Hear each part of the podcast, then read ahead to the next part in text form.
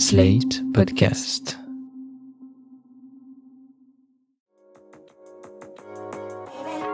Il y a beaucoup de petits ou de gros mots sur lesquels on n'ose pas toujours mettre des mots. Parce que c'est intime, parce qu'on pense que c'est un peu sale, parce qu'on a peur du regard de l'autre, professionnel ou pas. Bénin, ils gâchent un peu la vie. Plus grave, ils peuvent évoluer en maladie à surveiller. Ces questions gênantes, vous nous les envoyez et c'est nous qui les posons à votre place à des médecins qualifiés. Questions gênantes, proposées par l'application Livy, le centre de santé digitale qui vous permet de consulter un médecin en téléconsultation. Quentin transpire énormément en été et ça le gêne. Que peut-il faire? Nous avons posé la question au docteur Michael Berdugo, médecin généraliste à Paris. Alors à l'approche de l'été, il y a un motif de consultation qui revient assez souvent, même au printemps, hein, quand il commence à faire euh, parfois un peu lourd. C'est les patients qui transpirent beaucoup ou un peu plus que la normale selon eux.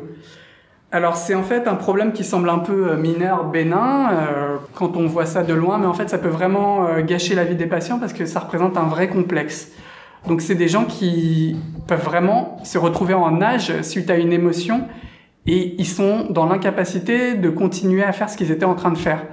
Donc ils peuvent être à la plage et un petit peu avoir euh, honte des odeurs qui dégagent parce qu'en fait la transpiration ça, ça sent quand même. Hein. Ou bien ils peuvent être au bureau et suite à la moindre émotion euh, par rapport à, un ordre du N plus 1 ou du patron, bah, commencer à se sentir en âge parce qu'en fait la transpiration, pour mieux comprendre, ça provient des glandes euh, sudoripares qui s'emballent suite à la chaleur ou à l'émotion on ne sait pas pourquoi elles s'emballent, hein. enfin on ne sait pas pourquoi elles font ça. En fait, l'eau de la transpiration, ça permet de réduire la chaleur corporelle, donc c'est de l'homéostasie, donc ça sert à ça, mais on ne sait pas pourquoi chez certains patients, elles s'emballent plus que chez d'autres. Et donc ça peut créer évidemment euh, des troubles euh, très importants parce qu'on peut le sentir, on peut le voir. Les auréoles sous les aisselles, c'est quelque chose d'assez euh, reconnu comme disgracieux. Et il y a des gens qui ont les mains complètement moites et puis ils peuvent plus serrer la main d'un client, par exemple, quand ils sont en, relation client et ils peuvent pas continuer à faire ce qu'ils veulent. Donc ça peut être vraiment un véritable problème de santé qui influe sur la vie de tous les jours. Ils peuvent même changer de vêtements plusieurs fois par jour, donc euh, ça peut aussi à force être coûteux de, faire tout ça et de, de, passer sa journée à faire des lessives.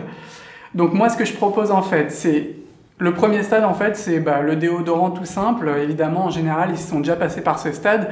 Le déodorant ça écarte l'odeur, donc ça apporte une autre odeur et parfois ça suffit pas. Donc après, il y a le il y a l'antitranspirant. Donc l'antitranspirant, c'est des sels d'aluminium qui vont aller boucher les pores de la peau et qui vont limiter les sécrétions. Mais euh, chez certains patients, ils ont lu sur internet qu'il y avait des sels d'aluminium, donc que c'est neurotoxique, donc ils aiment pas trop. Et puis il y a certains patients où bon, bah, ça marche temporairement et puis au bout d'un moment ça marche plus quoi. Donc le deuxième stade, euh, en fait, je fais une lettre pour le, pour le dermato qui va initier des, les premières séances d'ionophorèse. L'ionophorèse, en fait, c'est assez simple et ça marche vraiment pas mal. C'est euh, on pose ses mains et ses pieds dans une bassine qui envoie des courants électriques. Et ces courants électriques, en fait, ils vont, ils vont stimuler euh, avec de l'électricité les glandes et ils vont faire qu'elles vont se rétracter et après quelques séances, alors initialement euh, c'est un peu tous les jours euh, pendant quelques semaines, ensuite ça peut être un peu écarté, bah, ça va quand même réduire de façon drastique la transpiration. Et en plus on peut acheter la machine. Donc une fois que le dermato a fait la première séance, et eh ben euh, ensuite on peut se débrouiller pour faire ça chez soi tranquillement. Les gens en fait qui soient en t-shirt ou en costume, ils transpirent de la même façon, de façon excessive, suite surtout en général à une émotion. Moi, en fait, la plupart des patients que j'ai eus qui venaient pour ce motif-là, c'était des patients qui étaient stressés au travail et qui, suite à un ordre donné euh, par un supérieur, euh, commençaient à avoir les mains moites, ou bien ils avaient du stress en, se rendant à un rendez-vous client et ils voulaient plus euh, continuer là-dedans avec le serrage de mains moites, les auréoles sous les aisselles le, petit aller-retour aux toilettes euh, pour se changer. N'y a pas besoin d'aller voir un dermatologue pour ça, c'est un des, des consultations classiques en médecine générale euh, et on s'en tire la plupart du temps très bien sans aller voir le dermato.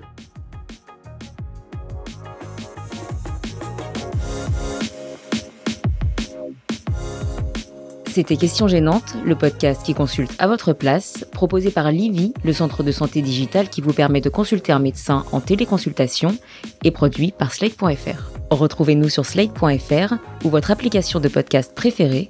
Si ce programme vous a plu, laissez un commentaire ou mieux, mettez-nous 5 étoiles.